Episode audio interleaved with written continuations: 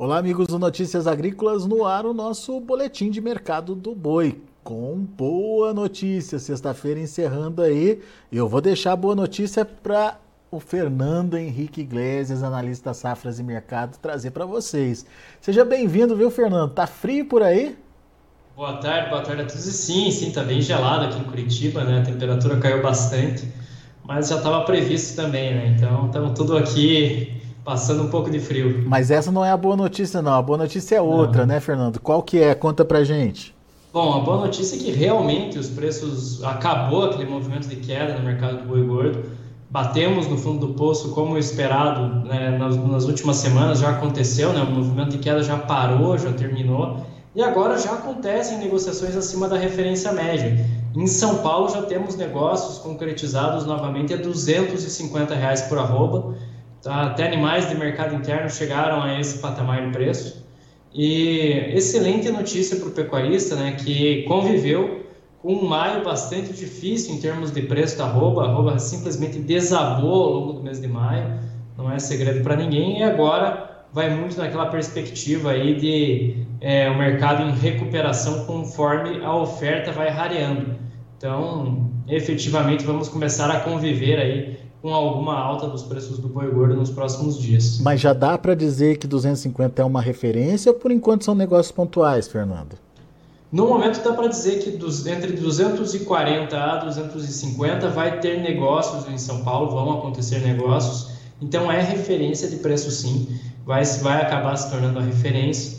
E basicamente a oferta enxugou bastante, principalmente nos estados da região sudeste também no Mato Grosso do Sul, e isso vai aumentando a propensão a reajustes, vai aumentando essa possibilidade de altas. O frigorífico já não tem aquela facilidade que ele tinha para fazer escalas, é, no, no, como, como, aconteceu no mês de maio, né? no mês de maio muito tranquilo para fazer as escalas de abate, agora já está bem mais complicado, bem mais difícil, e isso vai dando um tom mais positivo em relação ao preço da arroba. Outro aspecto que eu quero colocar aqui, para quem nos acompanha, é que a oferta de fêmeas na região norte, na região centro-oeste, está reduzindo também.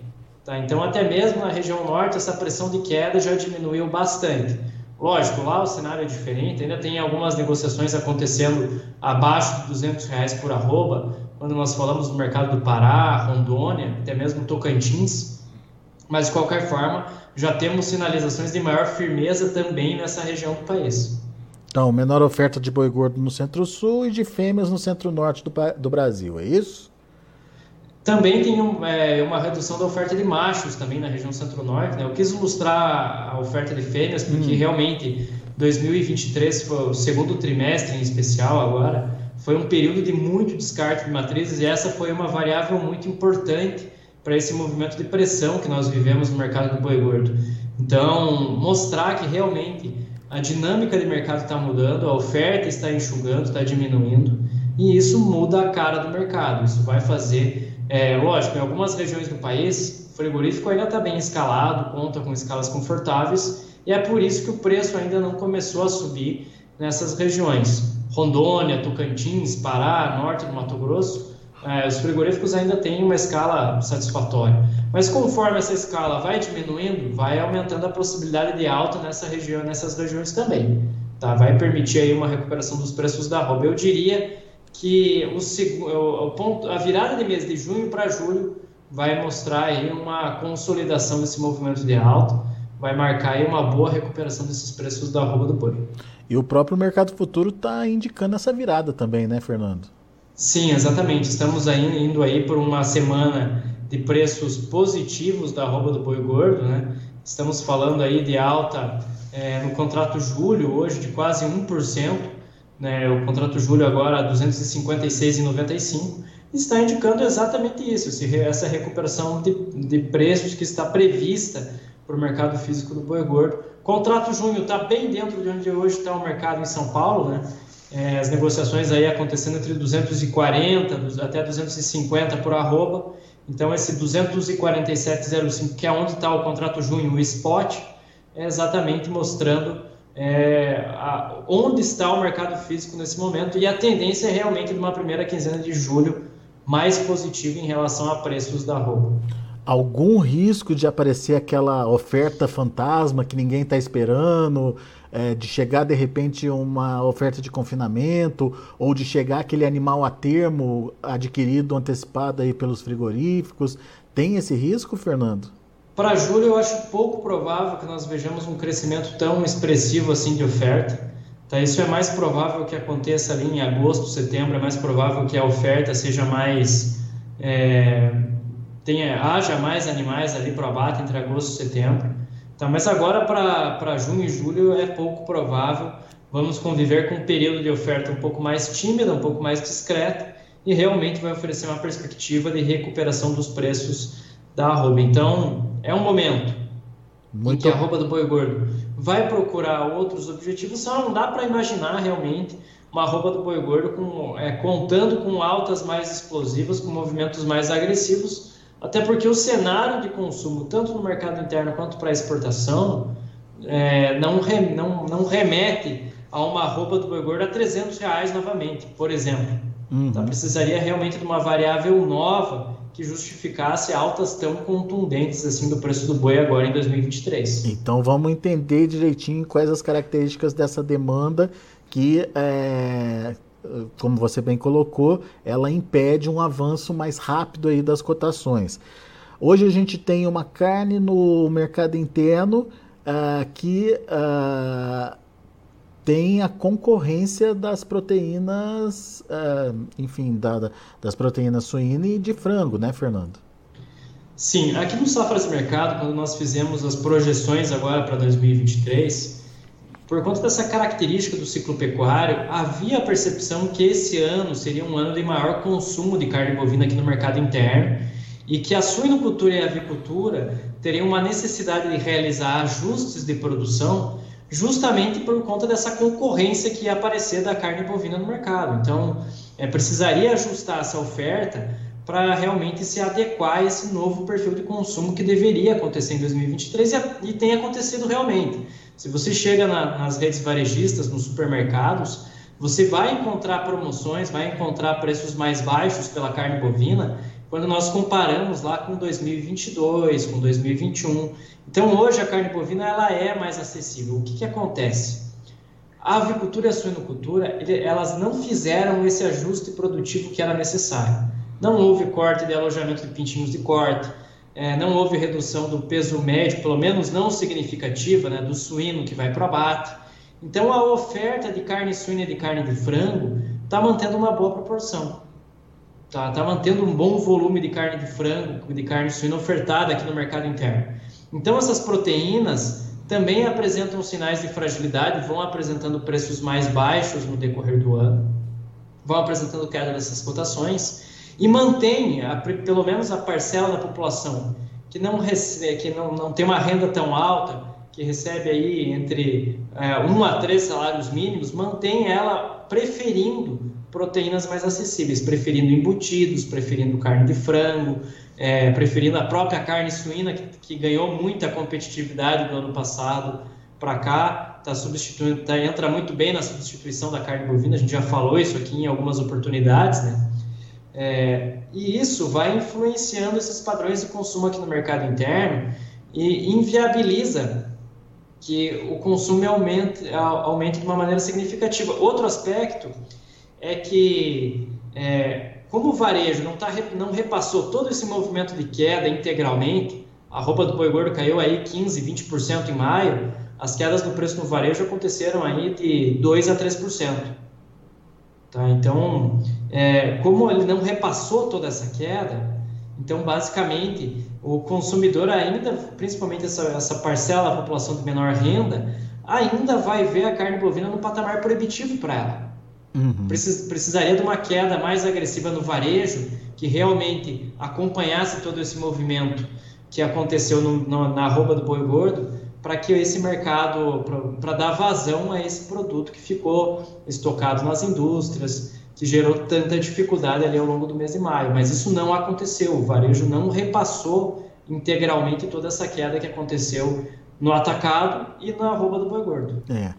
E daí, olhando para o que está acontecendo com a exportação, né, Fernando? É, a gente até se animou com os resultados de maio, é, olhou o que está acontecendo com a primeira semana de junho, que também são resultados bastante promissores e interessantes. No entanto, você tem aí uma interrogação né, para é, essa exportação para a continuidade dessa exportação. Que interrogação é essa, Fernando?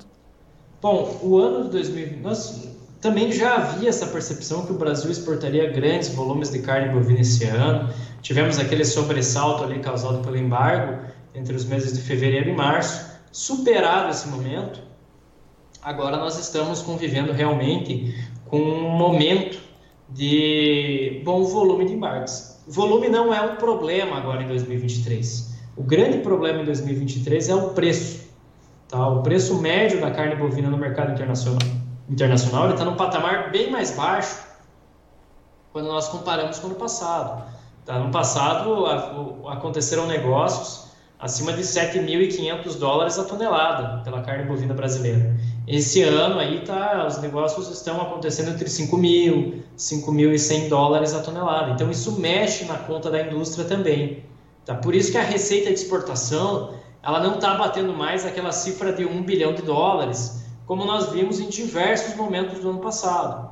Tá? Então essa queda do preço está interferindo nas receitas de exportação o, a receita de exportação não é tão robusta quanto foi é, ano passado, isso afeta as decisões da indústria na compra de gado. Ela não vai pagar os mesmos preços da roupa do boi gordo porque a receita que ela está obtendo é menor na exportação.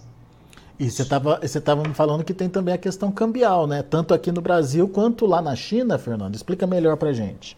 Isso, nós temos duas variáveis cambiais importantes agora. O real está muito valorizado Estamos trabalhando aí próximo à linha dos 4,80. Podemos buscar ali um objetivo gráfico de 4,70 por é, 4,70 por dólar. Então, basicamente, com o real mais valorizado, isso vai acabar reduzindo a competitividade das commodities brasileiras lá fora, acaba interferindo nessa formação de preço para exportação, vai, vai piora a conversão também da indústria.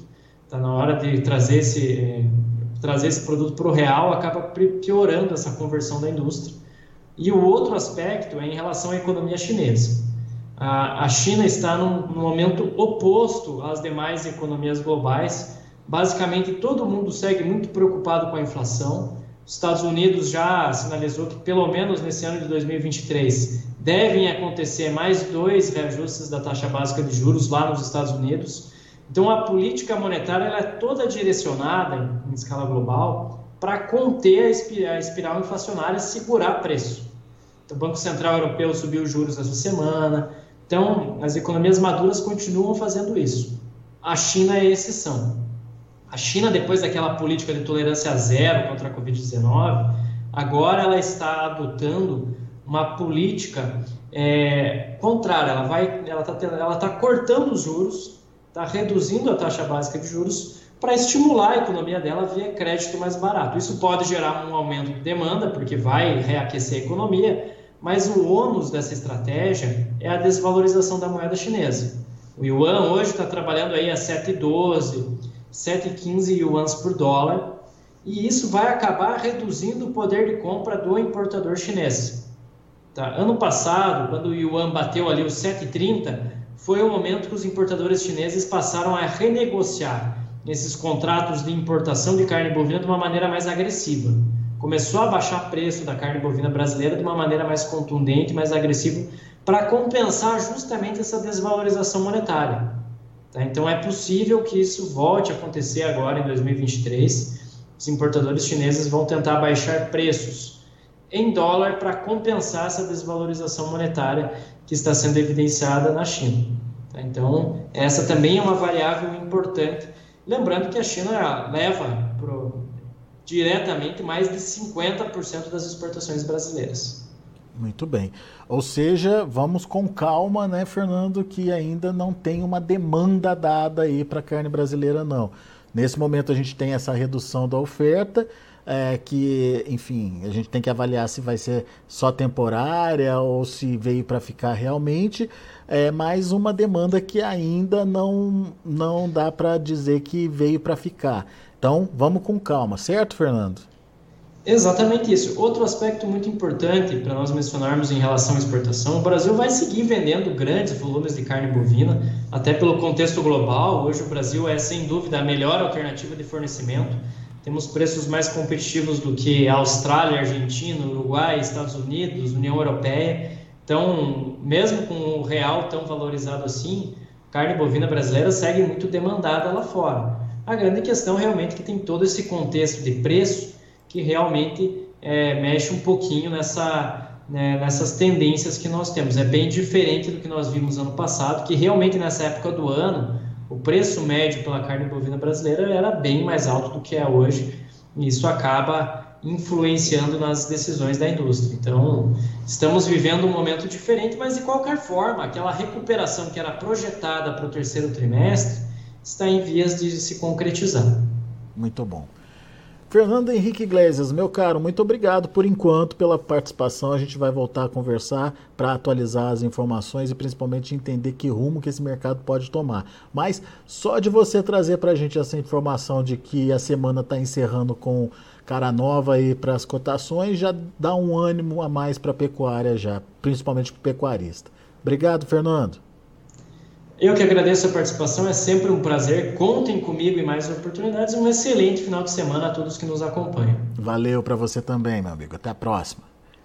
Tá aí Fernando Henrique Iglesias, Safras e Mercado, trazendo as informações de que o boi gordo, boi gordo começa a dar sinais de recuperação em São Paulo. Já começam a pipocar os primeiros negócios a 250 reais motivo de comemoração por enquanto. O Fernando acredita que é, essa tendência deve se sustentar justamente por conta de uma redução na oferta de animais. Mas o ponto de interrogação fica por conta é, da demanda, principalmente é, demanda interna que ainda está patinando, tem a concorrência das proteínas alternativas e a de exportação que apesar de em volume estar indo muito bem, principalmente para o nosso principal comprador que é a China, está derrapando em termos de preço. A gente tem aí a queda do dólar por aqui, é, trazendo uma conotação de perda de é, competitividade da carne brasileira e temos também a desvalorização do yuan lá na China, o que pode de alguma forma encarecer também a entrada de produtos importados naquele país. Muito bem, vamos ficar de olho nessas possibilidades, por enquanto são todos todas possibilidades, mas que podem de alguma forma influenciar na formação de preços. Daqui a pouco a gente volta. Antes, deixa eu mostrar para vocês como estão os números lá na B3. Olha aí, B3 reagindo. Junho, 247,05, alta de 0,06%. Julho sobe mais, quase 1%, 0,94% de alta, a R$ 256,90. Agosto, R$ 257,65, 1,2% de alta. E o setembro, 1,26% de elevação, R$ 258,00 uh, por arroba. O indicador CPE ontem fechou com queda forte, 5,31% a R$ 236,15, um pouquinho na contramão aí do que o Fernando Henrique Iglesias disse, mas vamos ver como é que o indicador é, traz hoje essa precificação da arroba do boi aqui no estado de São Paulo. É para estar tá perto ali dos 250. Muito bem, a gente vai ficando por aqui. Agradeço muito a sua atenção, a sua audiência. Daqui a pouco tem outras informações e mais destaques.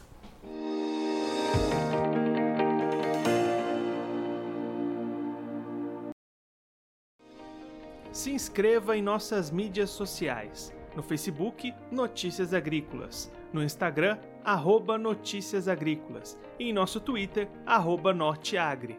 E para não perder nenhum vídeo, não se esqueça de nos acompanhar no YouTube e na Twitch, Notícias Agrícolas Oficial.